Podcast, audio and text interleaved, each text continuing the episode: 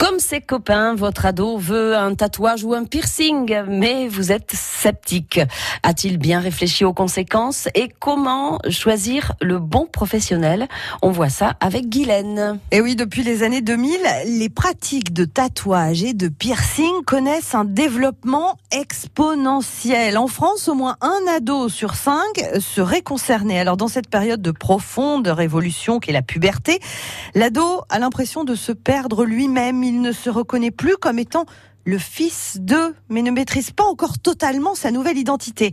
Alors c'est vrai que le recours au tatouage ou plus généralement au piercing devient alors comme une réponse aux angoisses identitaires qu'il ressent. Les moins de 18 ans auront quand même une préférence pour le piercing, surtout à cause du caractère indélébile du tatouage. Et les jeunes filles pensent plus à se mettre un joli petit bijou sur le nombril ou le nez.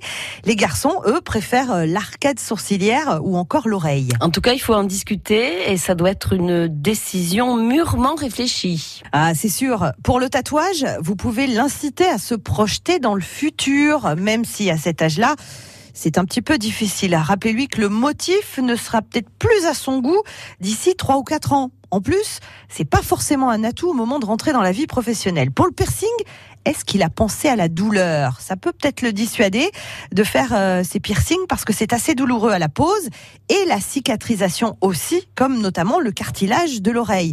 Parlez-lui également des risques d'infection et proposez-lui une alternative. Il existe de faux piercings qui donnent vraiment l'impression d'un vrai et que l'on peut enlever à tout moment. Alors que ce soit notamment lors d'un tatouage ou d'un piercing, les infections virales, comme les hépatites C ou B ou le VIH, peuvent survenir si l'un des instruments n'a pas été bien stérilisé. Tout professionnel doit déclarer son activité en préfecture et suivre une formation hygiène et salubrité. Il doit en outre afficher l'autorisation dans ses locaux. Et n'oubliez pas qu'une autorisation parentale est nécessaire si votre enfant est mineur. Ben la voilà l'arme secrète. Merci Guylaine.